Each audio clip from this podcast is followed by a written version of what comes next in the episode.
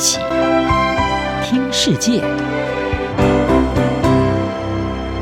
欢迎来到一起听世界，请听一下中央广播电台的国际专题报道。今天要和您谈的是水果之王当筹码，中国对东南亚打榴莲外交。中国是世界上最大的榴莲消费国之一，有“水果之王”美誉的榴莲广受中国人民喜爱。不过，过去长期以泰国新鲜榴莲和马来西亚冷冻榴莲为主的中国市场，随着北京在二零二二年开放越南新鲜榴莲进口，并在今年菲律宾总统小马可仕的国事访问中，对菲律宾榴莲敞开双臂之后，榴莲在中国已经增添了几许政治的味道。自从区域全面经济伙伴协定生效以来，已经有越来越多的东协农产品进入中国市场。以榴莲来说，根据中国海关总署统计，中国今年来第一季进口了九点一万吨的新鲜榴莲，同比成长了百分之一百五十四点三。长期以来，泰国一直是这个快速成长市场的绝对受益者，因为中国只允许进口泰国的新鲜榴莲。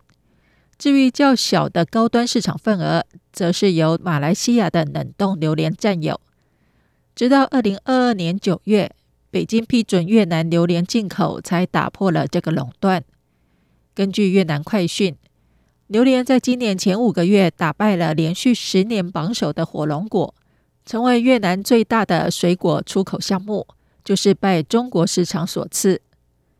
继越南之后，中国海关在今年一月开始同意从菲律宾进口新鲜榴莲。目前，泰国、马来西亚、越南和菲律宾都是中国榴莲的主要供应国。中国“一带一路”倡议和区域全面经济伙伴协定的双管齐下，渴望使得榴莲对中国的出口呈现指数型成长。主要出口国纷纷抢占中国市场，而随着中国持续稳坐东协的最大贸易伙伴地位，榴莲显然是双边关系中的外交尖兵。然而，就在东南亚国家争相进驻中国市场之际，美味的榴莲可能武器化，让这些出口国头悬大刀的隐忧也开始油然而生。而北京当局在美中关系紧张之际，从二零二二年起，高举开放市场的大旗，吸引更多东南亚国家榴莲进口的策略，也被称为中国的榴莲外交。以泰国为例，泰国的金枕头榴莲已经成为中泰关系的最重要农产品。泰国央行建议寻求新的出口市场，而泰国工业联合会也强调，需要采取平衡的外交政策，来维持与美国和中国的关系。相较于长期占主导地位的泰国，去年才打开中国市场的越南更是重视这项发展。越南富尔布莱特大学专家阮成忠表示，榴莲出口中国对越南是件大事。这并非因为榴莲是高价值的出口水果，而是因为这标示着中国巨大市场正在向更多的越南农产品招手。北京大学外国语学院东南亚系专家谢侃侃表示，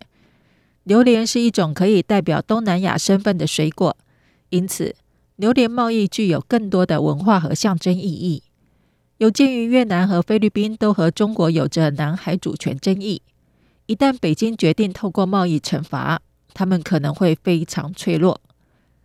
菲律宾外交服务研究所前分析家安德利亚·克洛伊黄表示。菲律宾榴莲可能会在双边关系中被赋予政治象征，被中国当作筹码，因为北京过去就曾经拿菲律宾香蕉开刀。在中菲二零一二年的黄岩岛对峙期间，在关系最紧张时，中方曾经祭出严格的管控，限制从菲律宾进口的香蕉，声称这些香蕉含有粉介壳虫。专家认为。东南亚国家榴莲贸易的潜力越高，意味着一旦政治关系恶化，这种更密切的接触可能成为中国巨大的筹码来源。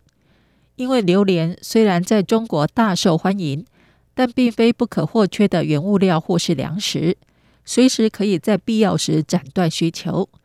但是对广大的东南亚榴莲农民和出口商来说，这将造成难以估计的损失。就如同中国在二零二零年和澳洲关系降温时，澳洲龙虾、红酒等商品都遭到牵连，沦为无辜的牺牲品。以上专题由吴宁康编辑播报，谢谢收听。